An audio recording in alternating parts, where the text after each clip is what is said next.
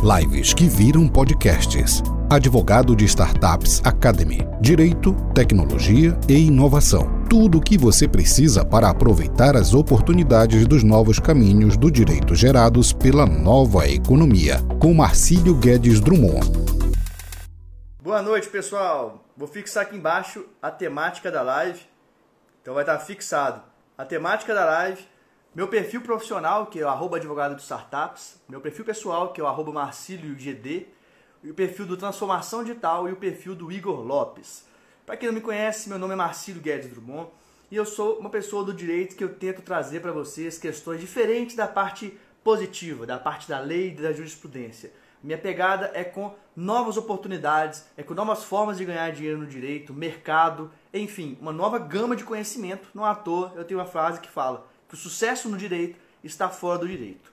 Por isso, eu trouxe para vocês hoje aqui um convidado muito especial, um cara com conhecimento riquíssimo em inovação e tecnologia, que já entrevistou gente como Mark Zuckerberg, Tim Cooks, que é o CEO da Apple. Então aproveitem a oportunidade para participar, para conversar, para é, perguntar suas dúvidas, aprenderem, porque o Igor realmente tem um conhecimento muito rico. É, vou esperar eles entrarem aqui na live com o perfil Transformação Digital e aí já vamos começar essa live é, com todo esse conteúdo para vocês, tá bom? Um abraço para todo mundo, olha Zanoni, é, orar, vamos ver o que tá mais aqui. Pessoal, enquanto ele vai entrando, eu peço para vocês, até para a gente se familiarizar um pouquinho, fala de onde você é, dá um alô, fala, ah, eu sou de qual cidade, eu sou de Belo Horizonte, eu sou de Florianópolis, eu sou de Manaus, eu sou de São Paulo, dá um alô pra gente aí, pra gente poder dar uma interagida. Já dá um coraçãozinho também para ajudar a gente a, a chamar mais gente para nossa live, pra gente bater papo, tá? É legal porque vai, estar comigo aqui o Igor Lopes, que normalmente estaria somente na televisão e você não conseguiria falar com ele. E aqui você consegue falar com ele, que ele é colunista da Band News. Então vamos lá. Lopes, na live, vamos começar essa, essa live muito especial, que tem uma temática, um título muito provocador, é verdade, mas vocês vão, vocês vão entender por quê. E Olá, aí, Igor, seja bem-vindo, rapaz. Beleza? Tranquilinho, tranquilinho. Legal demais. Esse cenário no fundo, estilo Manhattan Connection. então, são, são os truques da transformação digital, né? Na verdade, tem que improvisar o estúdio na minha casa aqui, que a gente está gravando vários eventos simultâneos. Não. online. E aí a gente teve que montar o estúdio aqui em casa. Então tá toda uma iluminação, câmera, é, cenário, tá tudo aqui, ó. É um videozinho mesmo rodando ali, ó. Pô, tá fantástico, cara. Primeiro, quero te agradecer muito por ter aceitado esse convite, por estar aqui com a gente. É, você que já está tão habituado à transformação digital, a estar tá em meio de empresas que já falam disso há muito tempo, e o meio jurídico tem uma dificuldade imensa com relação a isso, de enxergar isso, de entender, de sair de, de velhos paradigmas, de velhos padrões, tá? Eu falo que nós estamos em épocas de é, é, robôs, praticamente, né? De Alexa, etc. E as pessoas do direito, muitos ainda estão pensando como Rui Barbosa, que é, já foi um grande estadista, mas que não é mais a época dele. Então, a minha intenção é trazer um pouco dessa sua experiência neste mundo todo, alguns insights que você tem, que eu sei que você tem vários deles, né? Cara, eu acho que assim, uma coisa que todo mundo está entendendo agora com o coronavírus é que o mundo mudou, né? E a gente tem que se adaptar. Acho que o ser humano é um ser adaptável.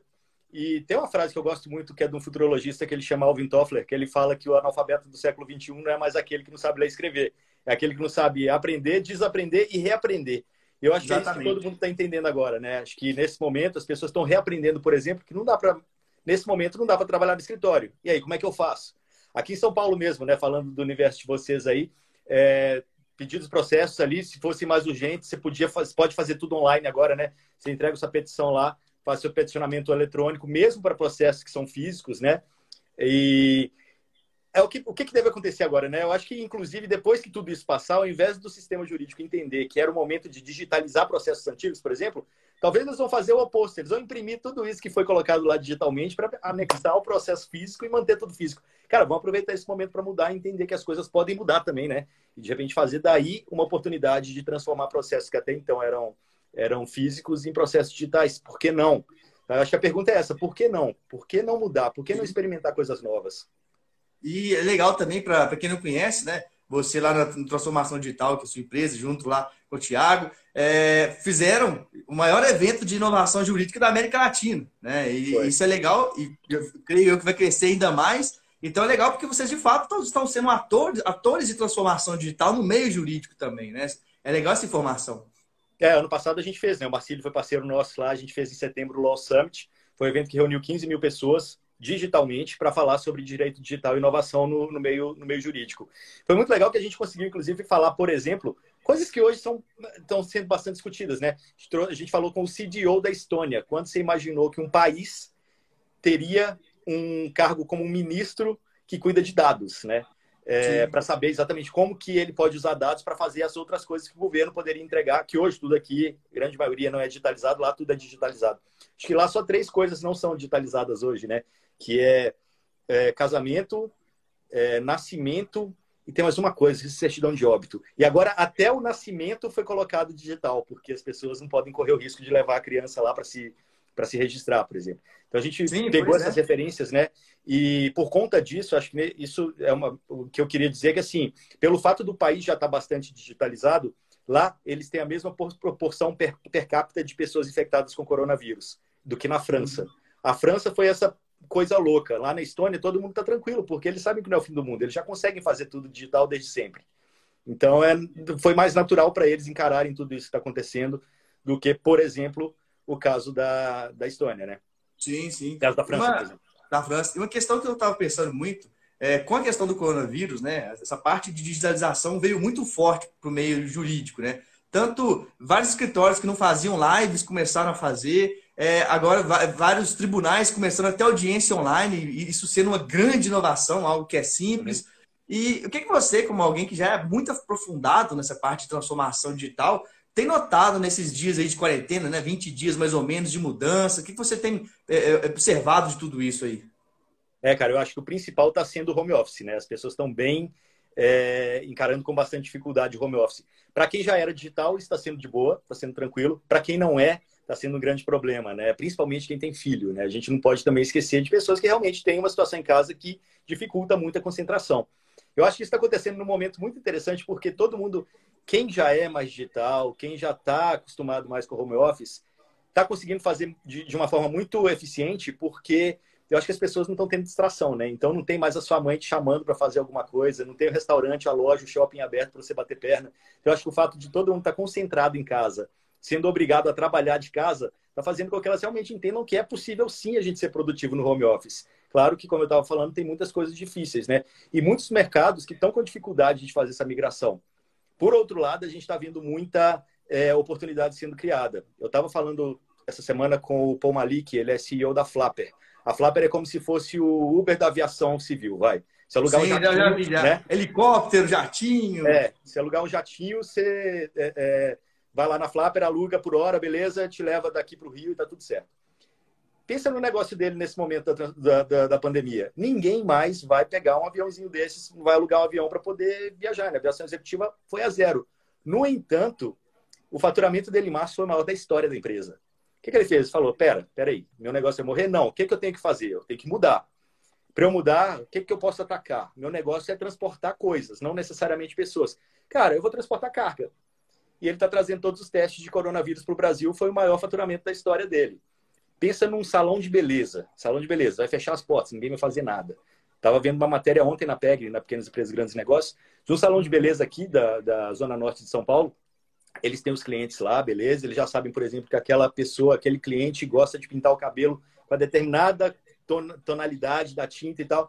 Eles falaram, cara, vou vender então para os meus clientes à distância estão vendendo os pacotinhos de tinta, fizeram todo o tutorial no YouTube para ensinar as pessoas a se, a se tra tratarem, né, a pintarem uhum. cabelo em casa, e ainda ficam no hotline do WhatsApp caso a pessoa tenha dúvida do outro lado para resolver o problema. Ou seja, o cara continua trabalhando mesmo numa situação dessas, porque ele conseguiu se adaptar.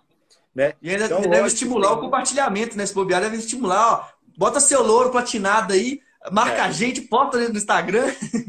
É, então, mas assim, não só isso, né? Ele tá, eu acho que uma questão que tu, muita gente se pergunta nesse momento é, peraí, mas o cara está ensinando o cliente dele a fazer o que ele faz. Sim, ele está ensinando a pessoa a fazer, porque até quando a primeira questão da autoridade, né, ele está explicando para a pessoa, através do conteúdo, como fazer, realmente, beleza, em caso de urgência, mas essa pessoa em casa nunca vai fazer igual a ele no salão. Então é uma questão também de, de ter ah. coragem de fazer um negócio desse, né? E assim, você está gerando autoridade e você está, tá, de uma certa maneira, ajudando a pessoa naquele momento de dificuldade dela e está gerando essa, essa ligação maior ainda com o seu cliente. Eu acho Sim. que esse tipo de coisa dá para a gente trazer para o mundo do direito também. É isso como que, eu ia falar. Momento... Desculpa, vai lá então. Não, não, pode falar, porque na verdade eu queria falar justamente isso, porque é algo que já tem um tempo que eu insisto, alguns, alguns tipos de serviços jurídicos, algumas soluções jurídicas que são simples, eu vejo muitos advogados insistindo em querer vender algo que talvez não tenha um valor de pagamento, mas que se você usar esse como benefício, que custaria pouco para você, você atrai muito o seu cliente. Você faz uma rede de benefícios do bem, mas no direito a dificuldade é muito grande, Igor. É, por exemplo, contratos muito simples, tá? Eu não estou falando de contratos mais complexos, mas contratos muito simples, que de fato o seu cliente poderia buscar na internet, copiar, colar. Por que você não disponibiliza uma plataforma automatizada que ele mesmo faz lá? Você traz ele para dentro da sua base, você traz ele para ver sua marca sempre, você coloca ele no seu próprio ecossistema de parceiros, etc., ao invés de falar assim, não, não vou não, porque o meu serviço é muito bom, porque tudo bem, mas tem questões jurídicas que não tem jeito, que é, já são commodities. Algumas questões uhum. são muito simples, não adianta a gente querer vender algo que são simples, que a pessoa ela não precisa ser do direito para poder saber fazer. Você tem que é, vender algo que seja mais completo, algo que englobe diversas questões, né? É, eu gosto de dizer, vender soluções de fato que às vezes nem sejam só do direito. Por exemplo, uhum. você vender um pacote de serviços que englobe direito, RH, às vezes até marketing, por que não? Né? Uhum. Eu acho que também tem uma outra questão aí, muita gente tem medo, né? Quando se fala em tecnologia, em robô, automação substituindo trabalhos, muita gente vem logo falando, ah, já vem um monte de produto para substituir o advogado. E de maneira alguma, eu não acho que seja assim também, né? A gente mesmo lá no, no Law Summit, a gente viu tanta solução e ferramenta que auxilia o trabalho do advogado e principalmente substitui essas coisas que você acabou de falar e que já viraram commodity, né? E o advogado passa cada vez mais a se colocar numa posição de consultor, posição de uma pessoa que vai realmente ajudar a resolver algum problema e não fazer operacional. Para isso, sim, você tem as soluções todas que existem no mercado aí a rodo e sobra mais tempo para advogado ser exatamente o que ele é, né? Advogado que vai causar, é, vai criar toda, toda a estratégia de defesa, enfim, criar todos os processos, escrever todos os processos da forma como deveriam ser e a parte operacional e burocrática acaba sendo feita por outra pessoa, né? pelo, pelo, pelo, pelo software. Né? Sim, inclusive o direito a gente está discutindo muito ultimamente sobre inteligência artificial, sobre, e aí já sempre vem a questão de ética, ah, direitos fundamentais. Eu tenho a impressão seguinte: o pessoal do direito vem algo novo, fica com medo, inventa umas bases para puxar o negócio para baixo para poder não deixar voar, não deixar soltar, entendeu? Tipo, deixa o negócio acontecer, não, porque tem que ser puxa para cá, traz para cá é onde eu, eu me sinto mais seguro e, e a pessoa, às vezes, é, perde a oportunidade de estar tá na vanguarda do, do, que é novo, ao invés de puxar isso para o lugar comum, digamos assim, né? Eu achei curioso essa semana, né? É, quase que aconteceu dos escritórios de direito é, serem, libera serem liberados para as pessoas poderem trabalhar no escritório, né? Cara, por que não aproveitar esse momento para tentar puxar algo de, de, de, de diferente para o seu modelo de negócio, né? Para sua forma de trabalhar?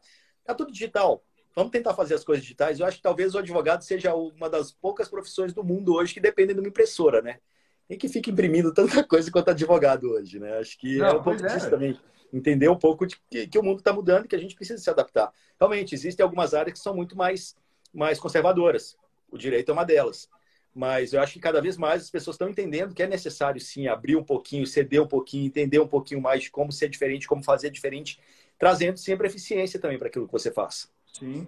Inclusive, Igor, você também, né? Que, não sei se você é de Florianópolis, mas a TD também é. Eu sou também.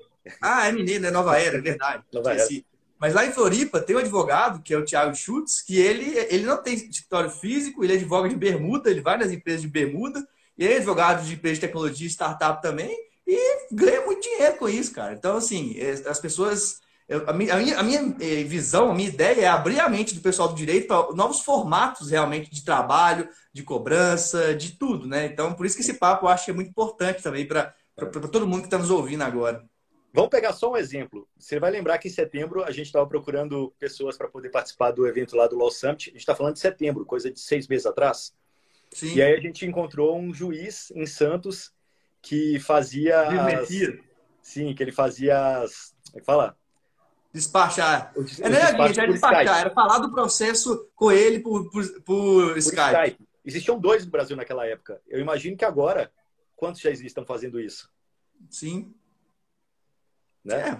É, é, um, é um momento, mas a gente sempre falava que é uma ferramenta. Por que que acontece? No meio, no meio pessoal, as pessoas do direito elas são tecnológicas na vida pessoal. vai para a vida profissional, é, coloca um certo escudo que não consegue utilizar essas ferramentas para poder é. mudar o dia a dia, né? Poucos que eu conheço é, tem o escritório todo digital, por exemplo, no, no Google Drive. Por que, que continua usando Word, Word, Word, sendo que Google Drive você pode fazer trabalho a é. quatro mãos, a mais, a mais pessoas fazendo ao mesmo tempo, compartilhando uma série de questões. É, é, o pessoal ainda tem aquela, aquela dificuldade, aquela, aquele distanciamento, né? Mas o que você acha que acontece no mercado jurídico para que as pessoas tenham essa, essa dificuldade, essa é dificuldade mesmo, né, em, em serem mais abertos ao novo? Bom, eu acho que você vai concordar comigo, né? Que a primeira questão de transformação digital é cultura. O primeiro hum. passo de tudo é cultura. E a cultura jurídica, ela é muito presa, até por questões de... É, o pessoal entende que o código de ética, ele prende mais do que ele prende de fato. Na faculdade, as pessoas geralmente são, elas são formadas para passar na OAB, elas não são formadas para poder pensar e interpretar o código de ética, então elas têm que decorar aquilo ali. E com isso, elas não pensam, peraí, eu posso fazer essa questão que não, não fere o código de ética. Então, eles acham que por isso nada pode ser inovado. Então, cria uma, uma caixinha muito grande no meio jurídico que impede as pessoas de inovarem. Então, uhum. é uma trava mental mesmo, entendeu? Então, coisa, cara, inovar no direito é muito fácil. É só você pegar questões de, de outras áreas qualquer e trazer para o direito. Qual a inovação do direito? Automação. Qual a maior inovação do direito? Design thinking. São coisas que em áreas fora do direito já, já estão assim há muito mas tempo. Eu que, mas eu acho que nem precisa ficar falando desses palavrões, não. Eu acho que assim, pega o que você faz hoje que uma máquina poderia fazer por você. Vamos pegar uma coisa hoje que te enche o saco no dia a dia e que você possa transformar em um processo no software. Isso é inovar, não é reinventar a roda. Inovação não é ficar criando coisa diferente e inventando uma nova solução. Não é, gente. Pega o que é o problema do seu dia a dia e tenta resolver. E aí eu acho que tem uma coisa que também, ó, comentário aí, Yasmine Lousada falou, ó, imagina a economia nos escritórios, energia, água, computadores, etc.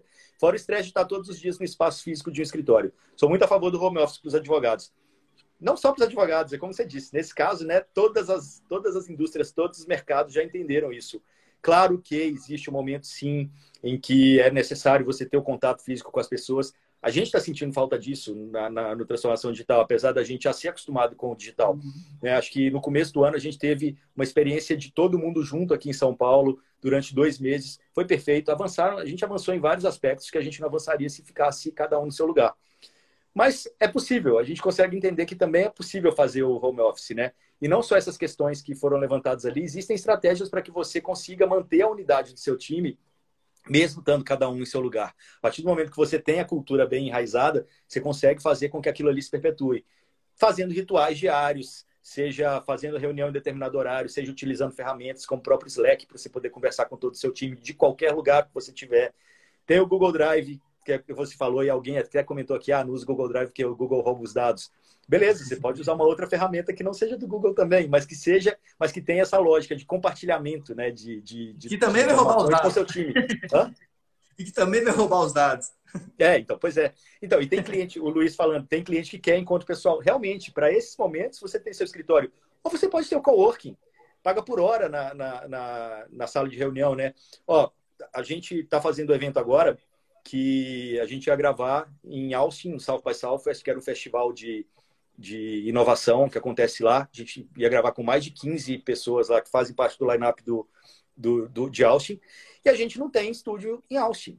O que, que a gente fez? Fechou uma parceria com o Coworking, que é mundial, para que a gente pudesse utilizar o espaço deles como estúdio naqueles dias. Então, virtualmente, eu passo a ter 3 mil escritórios ou estúdios ao longo, ao, ao, no mundo inteiro, quando eu tenho um contrato desse com o coworking, e assim, estava tá me custando, sabe quanto? Mil reais por 10 dias. Um escritório lá nos Estados Unidos, por 10 dias, mil reais. Ah, é barato. Então, ainda mais com dólar, dólar alto ainda. É, então, era um preço incrível, né? É, aí o, o, o Guto ali falando, agora tem o Zoom. Também tem o Zoom, uma ótima ferramenta para poder fazer as reuniões, né? Mas sempre vai ter aquele que quer o presencial. Né? Esse não tem como, né? Esse aí precisa passar pela transformação digital. Ou também não, deixa fazer o presencial. O presencial tem o seu lugar também, né? Tem, tem um comentário interessante. Pessoal, real, real, nada melhor que contato pessoal. É porque tem vezes que o online a gente consegue ser mais, a gente consegue otimizar processos, né? Sim. Tem, tem um comentário interessante aqui, que é até bom para você sentir como que o meio jurídico é difícil. Foi Elisa falando que acho que vocês nunca foram despachar com o juiz. A maioria dos tribunais eu, exige despacho. Não, eu não sou advogado. É, exige despacho de processo de forma presencial. Cara, esse, essa é uma dificuldade ainda de, de, realmente de cultura. Vários e vários juízes ou desembargadores, né, o ministro são os, os tribunais superiores, eles é, só, só atendem você pessoalmente. Muitos deles, se você tiver apenas com é, gravata, com terno, se você tiver com roupa normal igual eu tô, ele não atende. Eu não tenho muitas papas na língua, não, cara. Isso para mim é uma frescura gigantesca para poder enrolar. Eu não tenho problema de falar é. isso, não. Não tem nenhuma lógica para isso. Pois é, tem juiz que nem recebe. Tem um caso, meu irmão, uma vez, no interior, foi um dia de votação. Ele foi ao fórum com o Bermuda e quase, quase brigou com o juiz, quase foi preso pelo juiz, porque ele estava na frente do juiz com uma bermuda. Nossa, que que coisa absurda. Tipo, pra mim, não cabe na minha cabeça, entendeu? Eu não sou do mesmo. Não, não faz sentido mim, nenhum. Não faz o mínimo sentido. Mas é esse tipo de coisa que faz o meio jurídico ser quadradão, ser ter uhum. dificuldade de mudança. Porque a gente começa a se acostumar com isso, Igor, e, as pessoas começam a interiorizar isso como. Aí a pessoa mesmo julga, nossa, ele não tá com gravata, ele é errado, ele não é competente porque ele não tá usando Armani. Meu amigo, direito, primeira questão, direito é para apaziguar a sociedade. O que importa é isso aqui, ó. O que importa é como você resolve. A roupa, é óbvio que você não precisa de bermuda, como mencionei. Mas a roupa não é a questão que vai resolver o problema de ninguém. Só que o direito tem toda essa questão, que a gente chama de liturgia, né? A ponto de o ministro falar da liturgia, da importância da liturgia. E, de forma prática, Igor, tem gente lá no STF que recebe 10, 15 mil reais só para puxar a cadeira do ministro. O Zanotelli está falando aqui que difícil utilizar ferramentas ágeis quando o judiciário é lento. A questão é, tem que se começar de algum lugar, né? Eu acho que quando se tem um time de pessoas que começam a pensar, pressionar ou utilizar ferramentas ágeis, você começa a mudar, mudar aos poucos a cultura de um escritório, a cultura de um nicho específico, a cultura de uma cidade específica, mas tem que começar de algum lugar, né? Se ninguém começar de algum lugar, nada vai mudar realmente, vai ficar isso aí perpetuado pro resto da vida. Sim. E eu tenho, eu tenho visto uma, uma nova geração realmente no direito, com muita gente que está com um pensamento diferente já, né? Então, muita gente antenada a isso de transformação digital, antenada em marketing, em experiência do usuário, em questões do mundo do digital, do mundo das startups. Então, acho que com o tempo isso vai mudando um pouco o meio jurídico, né? Dessa forma assim também. Uhum.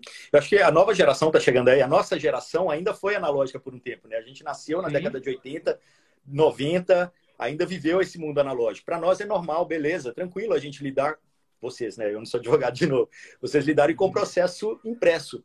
Cara, desculpa, eu vivia o mundo analógico e eu não conseguiria viver com um negócio desses, assim. Eu, a primeira coisa que eu faria talvez fosse digitalizar alguma coisa, botar no Kindle, sei lá, ia dar um jeito de fazer isso vir para o digital. Mas a nova geração que não viveu isso, será que vai dar conta de lidar com esse tipo de coisa? É, esse é o ponto. Eu acho difícil. É. Eu até gostaria também de falar de um outro ponto, é, você já foi em diversos eventos, é, os maiores eventos de tecnologia do mundo, entrevistou gente aí fantástica. Queria falar, agora você me entrevistou, né? Eu quero te, agora eu vou te entrevistar.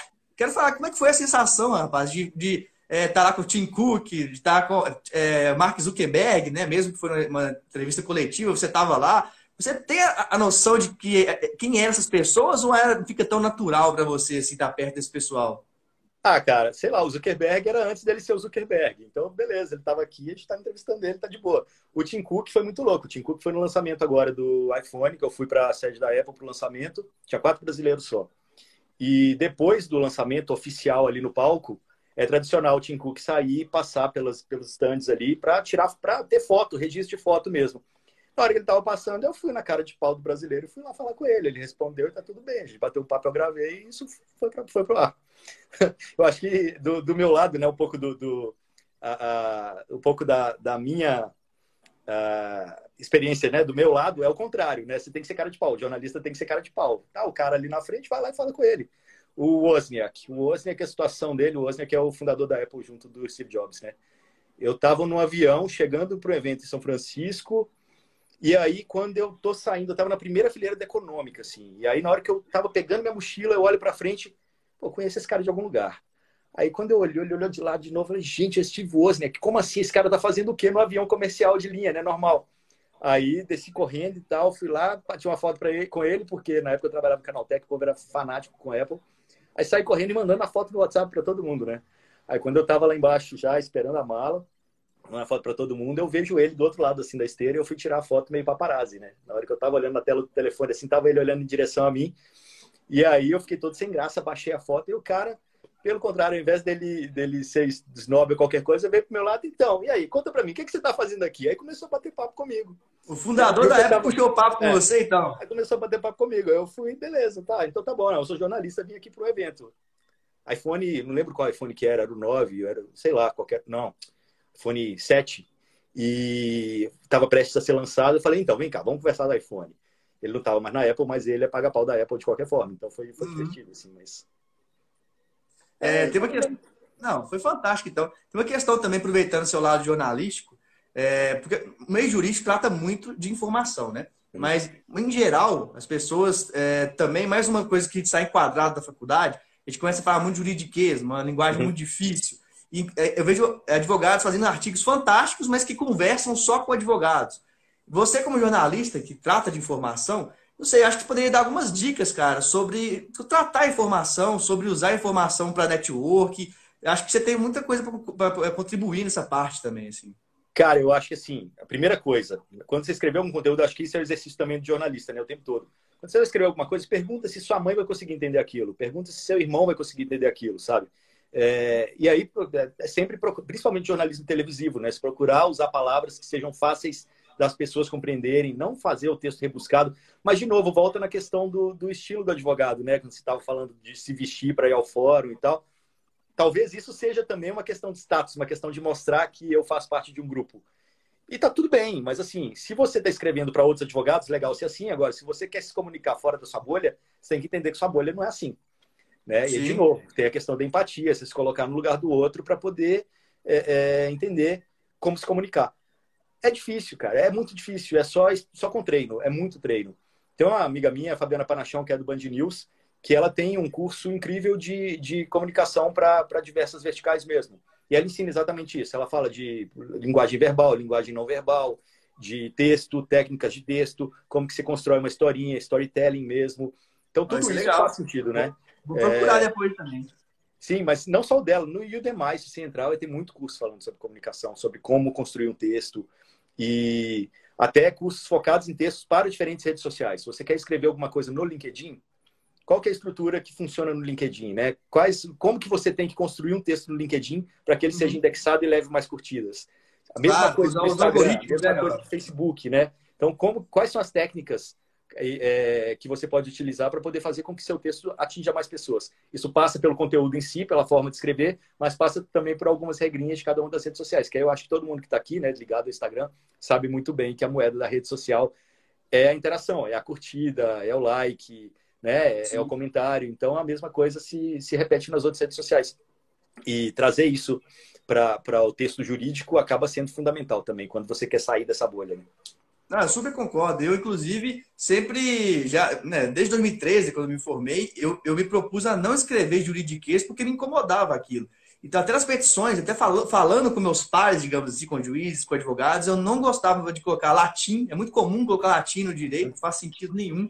É muito comum é, palavras difíceis. E uma curiosidade, é, mais de uma vez, aconteceu várias vezes, de gente me mandando mensagem para poder combinar alguma coisa e tal. Fala, doutor, probizec. Usava a palavra probizec. Eu falo assim, eu na boa, velho, para gente. com isso. Eu dou risada. Não, mas você é um cara que eu consigo falar de... Eu consigo aprender é, o juridiquês... Não o juridiquês, consigo aprender do seu universo. Porque eu, você, é acessível. Eu consigo Sim. falar. Agora, é um cara que começa a falar dessa forma, cara, não, eu não consigo. Simplesmente não consigo. Não é meu mundo. Né? E tem muito... Então, mas assim, a questão, Igor, não é, não é um cara de 80 anos, não é um cara mais velho, não é. Não. É gente de 20 anos que, tá, que vem falar desse jeito, é gente que está na faculdade, é gente que nasceu no mundo tecnológico e que está falando isso. E, e, isso me preocupa, na verdade, porque é, é um descolamento muito grande do mundo digital, da transparência, da velocidade, do dataísmo, né, do Alari falava, do mundo dos dados, de uma realidade é, que a pessoa às vezes está é, continuando uma cultura que não encaixa mais no nosso mundo, né? Por isso que o título da live, inclusive, é a transformação digital. A gente tem que se transformar ou vai sair do mercado. As uhum. pessoas, eu acho que cada vez mais não vão aceitar mais esse tipo de comportamento, esse tipo de, de comunicação, eu acho. Uhum. E eu acho engraçado que assim, a gente está com 87 pessoas na live agora, todo mundo tá comentando aqui, ah, tem preguiça de gente assim. Já te disseram que você parece André Vasco, o Vacílio? Já te disseram alguma vez? Já, já falaram. Perfeito, até mesmo a tonalidade que a mensagem é passada influencia, tudo isso, e as pessoas concordando com isso que a gente está falando. Pô, são 91 pessoas dentro do perfil de direito que estão concordando com isso, mas ninguém faz nada. Por quê? É, eu sei por quê, cara. Direito tem muito. Eu, eu, como eu gosto de estudar o ser humano do direito, direito é muito hierarquizado. Então, se você vai fazer, por exemplo, um, um mestrado, um doutorado, você só entra se você se subjugar ao orientador. O tema dele, você tem que trabalhar para ele, você tem que fazer artigo para ele, você tem que se subjugar. Você tem que se subjugar, muitas vezes, ao juiz, apesar da lei falar que juiz, advogado, promotor estão no mesmo nível. Uhum. Você tem que subjugar advogados que se acham melhor, que têm mais poder econômico. O direito tem muito disso. Como o ego é muito grande, é uma pessoa tentando subjugar a outra. Tem uma hierarquia muito grande. Então, mesmo alguém que queira mudar, fica subjugado a pessoas que talvez estejam é, nesse, nessa mentalidade mais antiga, porque pode ser que seja mais antigo mesmo, e não consegue mudar. Uhum. Mas a Melissa falou um negócio legal aqui, ó, Melissa Lima. Mas acho ao contrário, ainda se exige determinadas condutas também culturalmente. culturalmente. Mas eu acho que é exatamente aí que, mo que mora a chave do, do negócio é, é cultura. Você mesmo falou isso mais no começo, né? Como mudar essa cultura? Como começar essa mudança cultural? Eu acho que ela vai vir naturalmente com as novas gerações. Mas eu acho que também é, é função de quem está aqui agora já nesse nível hierárquico um pouco mais alto, a começar também não dar tanta bola né, para esse tipo de, de, comportamento, que sim é cultural. É, eu ia comentar um negócio. Ah, essa questão de, de, de comportamentos diferentes. Né? A gente fez o evento lá para o setor jurídico é, só que no ano passado a gente fez oito eventos. Um para o mercado de marketing digital, o outro para transformação digital, outro para vendas, outro para RH, outro para mercado financeiro. E o comportamento do advogado foi completamente diferente de tudo que a gente viu em todos os outros eventos. Vocês são realmente únicos. Porque, assim, nos outros eventos o, o de transformação digital, a gente conseguiu 43 mil inscritos de uma maneira relativamente fácil. É, na semana anterior, a gente tinha feito o um evento com o Sebrae para pequenas e micro para 63 mil pessoas. E a gente suou para conseguir fazer com que 15 mil advogados se inscrevessem no evento de, de direito digital. É, primeiro, aí talvez tenha a ver com isso que a gente está falando aqui, né? O advogado às vezes não está muito aberto à inovação. Suou. Sim, e é o país que tem mais advogados no mundo, é o Brasil. A gente achou que ia ser fácil. E foi muito difícil. Colocamos a live no ar. O que, que aconteceu? dos 15 mil inscritos, a gente teve pico de 3 mil e tantos simultâneos. Ou seja, aqueles que se inscreveram compareceram, ao contrário de outros eventos que os caras se inscrevem e não comparecem. O advogado ele me pareceu comprometido. Por outro lado, ele não pergunta. Ele não, ele não, ele não, eu não sei o que, não mostra fragilidade. Aqui o pessoal tá falando muito, né, cara? Aqui hum? o pessoal tá, tá se manifestando bastante até. Lá, lá não foi é. tanto, não.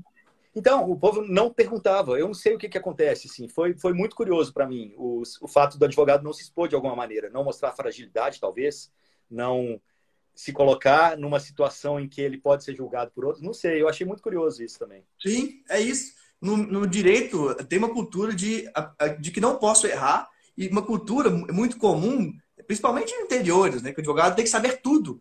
Então, é, ah, você que é advogado, resolve lá, cara, mas não é minha área. Não, você não é advogado, você não tem que saber tudo. Então, tem que saber desde um criminal até empresarial, até família, previdenciário.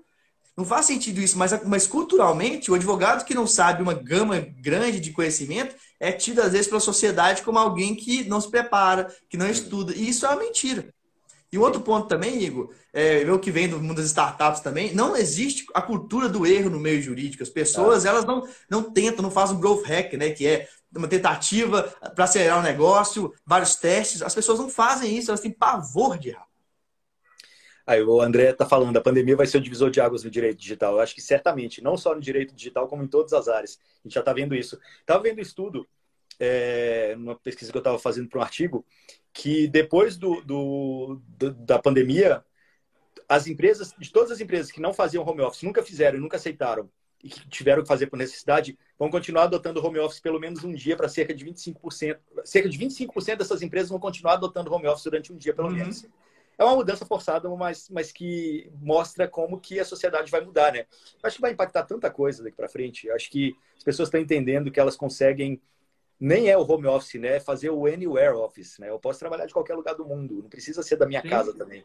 Esse fim de semana, na verdade, essa semana, não estava aguentando mais ficar em casa, estava querendo pegar um Airbnb e ir para o interior e ficar, tipo, pelo menos no lugar onde tenha um sol, sabe? Uhum. Bem, posso trabalhar de lá. A única coisa que eu tinha que perguntar para as pessoas era se tinha uma internet boa para eu poder fazer as gravações que eu preciso fazer.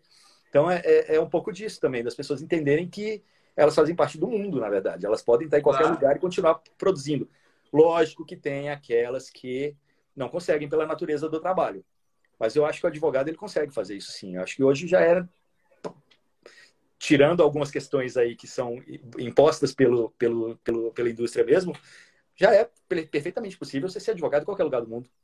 Sim, é, com certeza. Não, eu, eu, inclusive, nessa época de, de isolamento, para ser sincero, eu estou trabalhando mais do que em outras épocas, cara. A minha, a minha sorte, assim, posso falar que nesse, nesse ponto eu sou privilegiado, é que a minha casa é, é, grande, então tem piscina, tem uma lagoa no fundo, então não é um apartamento que a pessoa fica enfiada num quadrado e fica louca. Eu consigo ter outros ambientes, tem cachorro, tem galinha, é um mini sítio, né? Então é, eu, consigo sair um pouco daquela, daquele, daquela coisa todo dia, parede, parede, parede, parede. Mas para muita gente tá difícil essa questão, né? Não, isso a M. Ventura está falando. No fórum, vejo que os advogados se perdem em tentar escrever tão juridiquês que esquecem o real conteúdo que estão pedindo.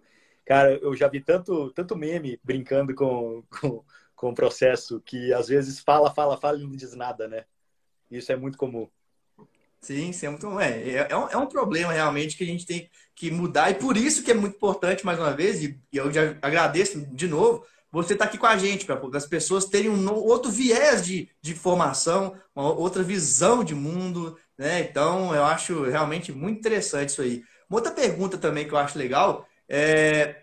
Vocês que, você que é empreendedor e que trata com muitos empreendedores, o que que às vezes você não gosta de um advogado, de um modelo tradicional que tá, de advogado, talvez? O que te afasta num, num modelo de advogado? Será que você já pensou sobre isso? Cara, eu gosto muito da nossa advogada. Ela é ótima.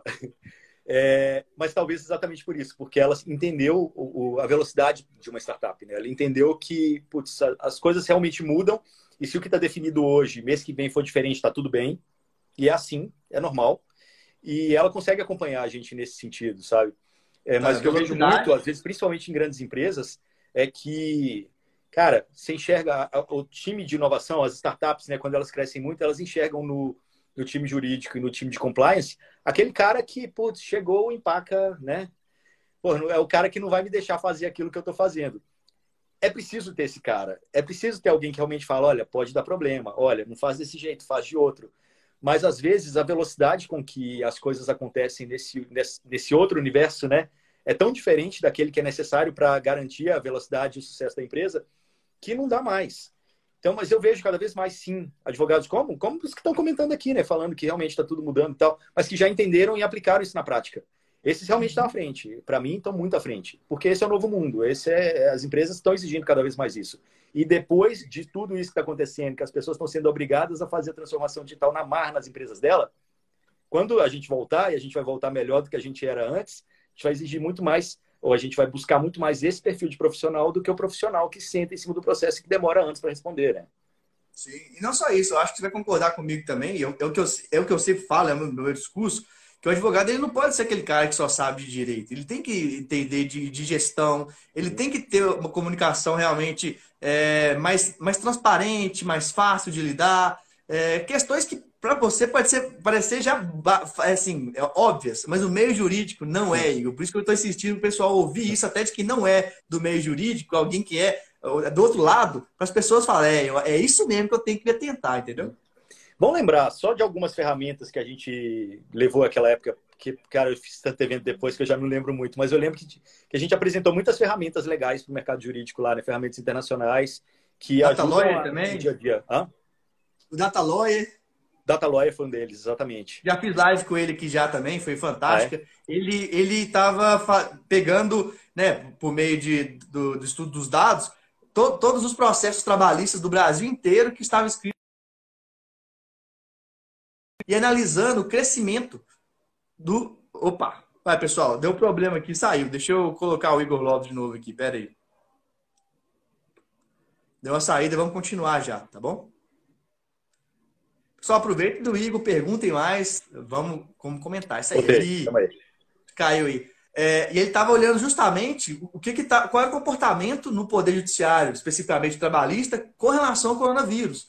Ah, uhum. quantas ações aumentaram ou não? Qual que era o tipo de matéria? Qual que é o valor médio das ações que estavam sendo propostas? O que, que é legal isso? É uma informação que nem o próprio Poder Judiciário Trabalhista tinha. Então, é uma informação mais típica do BI, né, do Business Intelligence. E esse tipo de expressão, Igor, tem que explicar porque o pessoal, sim, sim, a maioria, claro. não sabe ainda o que, é isso, né? Não, então, é como alguém falou, uso cada, cada, cada é, profissão tem seu juridiquês, digamos assim, né? Esse é o nosso. É, eu prefiro o vocábulo da tecnologia do que do direito. Eu, eu, eu, adoro direito, mas eu odeio falar juridiquês. Então, desculpa, eu te cortei, você estava explicando, você estava falando de inteligência artificial aplicada. Não, eu estava dizendo que é, o Data Lawyer, né, que foi lá no, no evento, é justamente para isso, para poder trazer dados trabalhistas, não apenas para é, a pessoa se preocupar com prazos processuais, que a maioria das preocupações dos advogados em processo são prazos. Não, é estratégia. Então é algo muito mais profundo. É de repente informação para você abordar um cliente, falar, olha, você está vendo esse cenário aqui? Você percebeu que tem isso, isso e isso, e que por causa disso você pode ter economia que é dessa forma. Então é mais estratégico, né? Então é uma mudança de mentalidade no direito que eu sei que no meio corporativo já tem muito tempo que já, isso já tem, mas no direito é muito novo. Uhum. Não, entender que muda as mudanças impostas pela tecnologia vão trazer outras questões para a sociedade. E aí existem várias oportunidades também de pessoas se, se, se, posicionarem e ganharem autoridade em cima de outras realidades. Por exemplo, caso batido, né? Carro autônomo. Já está virando a esquina aí, carro autônomo, já chegou. Você vai para a Califórnia, tem um monte de carro autônomo acontecendo. Aí aquela velha discussão, né? Beleza, se carro autônomo tiver que escolher entre matar o velhinho e matar a criança, para onde ele vai? A verdade é, você nunca teve que fazer essa, essa escolha em sua vida inteira. Por que, que o carro teria que fazer? Né? Até, em que momento a gente vai chegar nesse ponto de escolha? Mas vira, vem essas questões éticas, né? Como que você pode lidar com esse tipo de coisa? Ou, de repente, quando você tiver carro autônomo, o que, que vai acontecer com os espaços públicos das cidades, é, estacionamentos nas cidades? Como que você vai trabalhar o espaço público? As pessoas podem trabalhar ou morar à distância, porque tudo bem, ela vai poder produzir mesmo no carro. Principalmente agora que todo mundo aprendeu a trabalhar home office, trabalhar distante pode aproveitar esse tempo de, de trânsito para trabalhar. Tem várias questões que vão começar a surgir e que não existe ainda legislação para isso. E, de novo, a legislação é muito mais lenta. Então, pessoas que se posicionarem em cima desse tipo de coisa podem ter uma vantagem competitiva muito grande também. Bom, muito legal. Com o pessoal que está assistindo, pessoal. Mete o dedo aí no, na, no coraçãozinho, porque o papo está muito legal também aí. É, se quem tiver mais perguntas, perguntem também um pouco mais. A gente vai ter mais um pouco aí de live, mas já vai a pouco indo para o fim, tá? Que o papo tá muito, realmente muito legal. É, Igor, também outra dúvida que eu tenho, mais uma, uma dúvida pessoal, é qual desses eventos que você foi de tecnologia que você achou mais legal, assim, e por quê? Depende. Assim, tem, tem alguns que são muito obriga são obrigação, né, para quem trabalha com tecnologia. Tem a CES, que acontece no começo do ano, em Las Vegas. Depois você tem a, a Mobile World Congress, que acontece em Barcelona, em fevereiro, onde são onde acontece os lançamentos dos principais smartphones do mundo, tirando o Apple. Depois você tem a IFA, que acontece em Berlim em setembro, que é muito legal. Então, é difícil, porque assim, Las Vegas é muito interessante porque ela entendeu a questão da tecnologia e da inovação, porque assim, Las Vegas, a, a CES estava muito acostumada, ou virou, virou uma vocação dela, apresentar novos lançamentos de televisão, de linha branca, né, geladeira, é, casa conectada. Mas isso você não tem um ciclo de lançamento tão rápido assim para poder justificar a empresa ir lá todos os anos mostrar. Então elas começaram, eles começaram a focar muito na questão dos carros autônomos, dos carros conectados. Então tá ficando muito legal a feira. Só que, porra, é na semana, primeira semana do ano, você não dá nem para curtir o Réveillon hum. direito, então eu não gosto muito, não. Aí você vem a Mobile World Congress. Porra, é Barcelona. Barcelona é super legal. Eu gosto, porque também é onde você tem todos os lançamentos, é uma feira muito mais. É, onde você pode experimentar muito mais os aparelhos. Os lançamentos estão ali na sua frente. Você pega o aparelho dobrável da, pela primeira vez. Você pega o lançamento da marca tal pela primeira vez, experimenta. IFA, porra, IFA é Berlim. É Berlim é Berlim, né? Então, qualquer coisa que acontecer lá, eu vou feliz da vida e tá tudo bem. Mas é uma, uhum. é uma, é feira que acaba se, se posicionando muito para os lançamentos do segundo semestre. Então, é quando você tem a oportunidade também de experimentar pela primeira vez os lançamentos que vão chegar no mercado ali naquele semestre, os próximos dois, três meses. Uhum. Então, o mundo do, da tecnologia é dividido aí nesses três grandes momentos. Mas aí acontecem vários, vários eventos de empresas que vão ganhando, ganhando força também. O evento da Salesforce, por exemplo, que é um CRM de vendas incrível, ele acontece em São Francisco no mês de outubro, mais ou menos. E assim, os caras não sabem brincar, né? Tipo, você vai num evento que é de uma empresa, um evento para vinte e tantas mil pessoas, e que o show de. No meio da coletiva de imprensa entra o Steve Wonder e faz um pocket, e o festa de fim de, de evento é com o YouTube, sabe? É nesse nível, assim, velho. Nossa. É bizarro. Legal, então, e, e, e, todo o conteúdo também acaba sendo muito interessante, assim, é, é muito legal. Eu acho que tem espaço para fazer isso em várias outras áreas também. A gente estava com um benchmark agora, um evento que a gente queria conhecer, que ele acontece em maio, em Montreal. Ele é um evento que chama C2, é um evento de inovação também, só que ele é montado pelo Cirque du Soleil. Então você imagina hum. um evento em que você não assiste uma palestra sentado e o palco normal ali na frente. Tudo é experiência. Tudo é uma forma de você compartilhar conhecimento, estar tá em contato com outra pessoa e compartilhando conhecimento mesmo, assim, e, fazendo as coisas de uma forma não óbvia. Isso acaba te estimulando também a pensar de outra forma. Né? O nosso objetivo Sim. era ir para lá para entender como que a experiência do evento presencial poderia ser de uma certa maneira replicada nos eventos online, porque a gente se uhum. especializou em eventos online já, tipo, que a gente virou a chavinha, a gente foi empresa achei... hoje transformação de online. Então, como trazer toda a experiência que... do mundo físico para o mundo online também, sabe? É, não, eu até eu até tenho uma, uma, uma, dúvida que é o seguinte, porque vocês têm uma empresa muito legal de, que fazem cursos, é, fazem eventos digitais. E aí você acabou de falar da parte bem legal dos eventos, que é justamente a parte presencial. Como é que você então pensa casar os dois? Talvez um jogar fluxo de pessoas para o outro? Como é que você pensa isso? Porque eh, já percebi que um não vai substituir o outro. Tá. Dá para tá. trabalhar em conjunto. Vê o que o Gustavo Lima e o Jorge Matheus fizeram nas últimas semanas, né? Fizeram shows para 10 milhões de pessoas, né? Como que isso vai impactar o mundo do marketing? Como que, se você fosse o CEO do, do Time for Fun, o que, que você estaria fazendo naquele momento, vendo 10 milhões de pessoas assistindo um artista num show na casa deles e o cara ganhando uma bica de dinheiro com patrocínio? Né? Acho que é um pouco disso que é legal a gente ver essas coisas e botar a cabeça para pensar. E talvez não tenha a resposta pronta. É, você vai criar mesmo. E não tem certo, não tem errado. O que, que a gente tem visto? É, a gente tem visto muita experiência legal sendo trazida do online, do offline para online, seja imitando um pouco a experiência do online no sentido de ter salas para você assistir palestras, de ter o chat para você conversar com outras pessoas. Mas isso acaba, para assim, na nossa visão, sendo um pouco da mesma coisa de você pegar um programa de TV da, da, da, pegar um programa de TV tradicional e jogar no YouTube. Não é isso, fazer digital não é isso. Né? Você tem que repensar a experiência. Então, como que você pode fazer com que a experiência online seja mais interessante? A gente talvez não tenha a melhor resposta ainda. A gente hoje tem tudo isso que as pessoas estão fazendo. Tem chat, tem compartilhamento de, de telas, você pode fazer as salas, você pode fazer matchmaking entre pessoas que têm determinado perfil e outras que têm outro perfil para que elas se encontrem, meio que um chat rolete de, de pessoas ali para você ir conversando com pessoas que têm um interesse em determinado tema.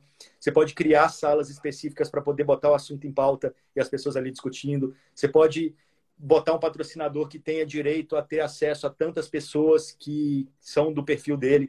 Você pode, enfim, é um monte de coisa. Você pode terminar uma palestra e avisar para o patrocinador que aquela palestra dele acabou de ser assistida pelo fulano e o cara entrar em contato por e-mail logo naquele momento que a pessoa está quente, né, envolvida com aquele assunto. Tem muita coisa que você pode fazer com o digital, porque com o digital você tem todos os dados na sua mão. Tendo dados, Não. você tem o mundo, né? É parar para pensar como conectar dados e trazer Sim. resultados para que, que resolva seu, trazer questões que resolvam o seu problema. Não, você deu ótimas dicas aí.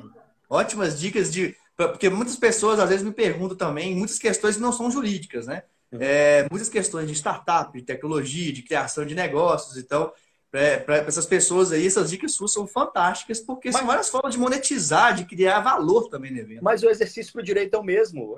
Volta naquilo que a gente falou. O que, que você está fazendo hoje que é maquininha, que é robô? Vamos pensar uma solução para você não ser robô? Porque você é ser humano. Como não ser robô? Né? É muito, tem muito processo que é, como você mesmo disse, é padrão. Pega na internet ali, só coloca os dados e está feito. Cara, a maioria, na verdade, é. Mais de 90% dos processos estão assim. É, então. Então, vamos, vamos, vamos botar a cabeça para pensar e, e, fazer com que o direito seja mais tecnológico nesse sentido, né? Para que o advogado possa Sim. ser mais humano, possa exercer melhor a profissão dele.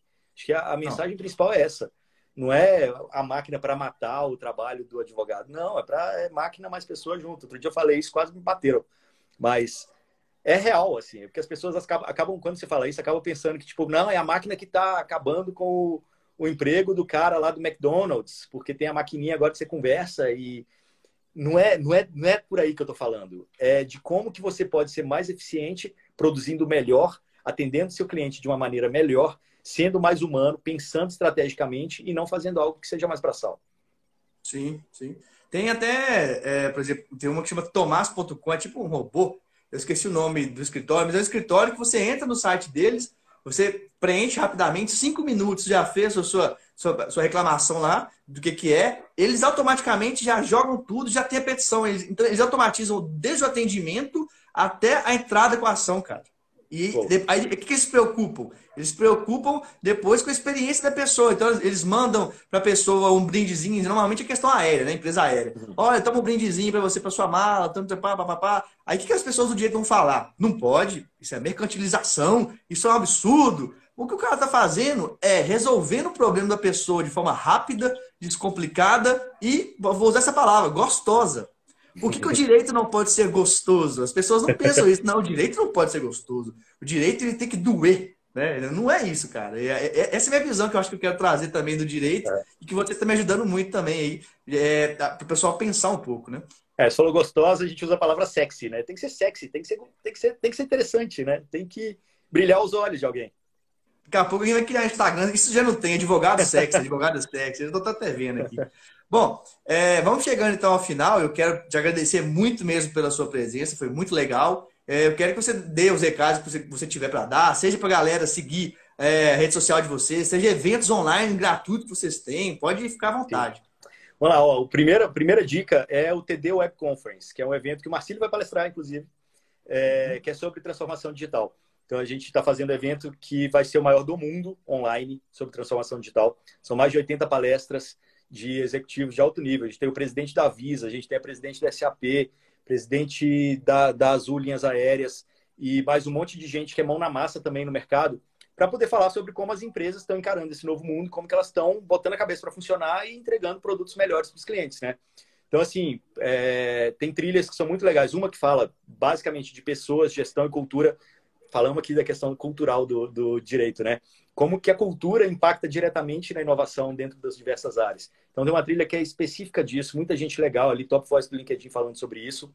Uma outra, uma outra trilha de C-Levels conduzindo a transformação, que é isso que eu falei, esses C-Levels todos, como que esses CEOs estão entendendo a empresa deles nesse novo mundo e criando caminhos diferentes para continuarem relevantes no mercado. Tem outra trilha de transformação digital na prática, que é Case, como que as empresas estão mudando processos, mudando as formas de, de se relacionarem com os clientes e com os próprios funcionários. Tem uma outra que está muito legal, que é o Mundo em 2030, que assim, a gente está chamando o mundo em 2030, mas é um mundo que já está aí, né? É um pouco disso que a gente estava falando também de, de fazer é, 5G. Cara, 5G está aí. Já é. Não acredito que vai demorar muito, não. Já está aqui. Só vai demorar um pouquinho mais por causa do coronavírus. Mas já era para chegar esse ano no Brasil. O que, é que isso uhum. vai impactar na sua vida? Vai mudar muito a sua vida, vai mudar muito a sua forma de trabalhar. Biotecnologia. Eu levei agora, antes da live, o meu, meu exame de DNA para poder ser é, testado. Eles vão me devolver com toda a informação do meu DNA e para saber quais as doenças que eu tenho predisposição, por exemplo, a desenvolver. Então, não tenho que esperar, eu, se eu tenho a predisposição ao Alzheimer, por exemplo, eu não tenho que esperar eu começar a ter é, é, sintomas para poder começar a tratar, sabe? Já é realidade, já está aqui. Tem uma empresa aqui do, de, da Vila Mariana que eles fazem célula para o coração baseada em célula-tronco. Se você tiver um infarto, eles vão implantar essa célula no seu coração, você não vai ter sequela. Quer dizer, não é nada de ficção científica, é porque a gente não é desse mundo, a gente acha que está tudo distante mas isso já é realidade. Então a gente vai falar um pouco disso também no evento. Então tá todo mundo convidado, é online, é gratuito, é só se inscrever no TD de transformação digital, tdwebconference.com. Só ir lá. É, se tiver dúvida também pode me mandar no, no Instagram, que eu vou eu passo o link, eu tô do Igor, tá? O meu lá, o profissional é o advogado de startups e o pessoal é Marcílio GD de Guedes Drummond, que eu passo os links aí pro, do, do TD também. Eu acho que vai ser um evento gigantesco, hein? porque vocês vai. não brincam em serviço, não. não. Para você ter ideia, a gente lançou o evento não tem nenhuma semana. Uh, nossa meta é de 70 mil inscritos. A gente, nesse momento, está com 32 mil. Tem uma semana de divulgação, falta um mês e meio ainda. Ou seja, a gente vai estourar a meta. Fantástico. Aí, quando atingir a meta, a gente duplica, enfim. Mas vamos lá. Bom, Igor, eu recebi aqui diversos pedidos depois para fazer uma parte 2, tá? Depois, se você animar, a gente pode marcar é, de novo aí. O Zé Notelli está perguntando qual a data. A data desse evento online é de 18 a 22 de maio. Ainda tem um tempinho. Mas se cadastra lá, que isso já vai ficar no mailing. A gente já vai fazendo toda a comunicação para vocês. De, de falando também sempre que tiver convidado é, confirmado e, e, botando à disposição também para vocês mais, mais conteúdos. Desculpa, eu te interrompi. Não, tem problema não. Você pode fazer tudo, rapaz. Eu sei, eu sei que é a nossa estrela aqui nessa live. Ah, tá. ah, tá. Eu estava falando do segundo, do segundo, do segundo round aí. É assim, pessoal, muita gente pediu o segundo round aqui. Depois, se você tiver disponibilidade, a gente pode fazer mais um, pode conversar mais um monte de coisa. De repente, claro. pode fazer uma live com a temática Mundo 2030 ou diversas outras que você quiser, tá? Bora, acho que tem muita coisa legal. Show de bola. É, e agradecer a todo mundo que esteve com a gente aqui, pessoal. Muito obrigado.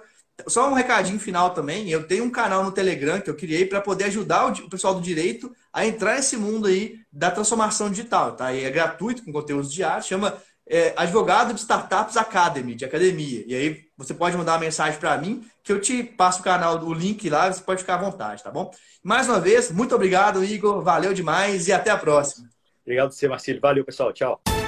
Chegamos ao final de mais um podcast. Siga acompanhando nosso trabalho pelo Instagram, arroba advogado de startups. Faça parte do nosso canal do Telegram, com conteúdos gratuitos e diários sobre o novo direito. Basta procurar por Advogado de Startups Academy no Telegram ou enviar uma mensagem no nosso Instagram e pedir para participar. Espero você no próximo podcast Advogado de Startups Academy com Marcílio Guedes Drummond.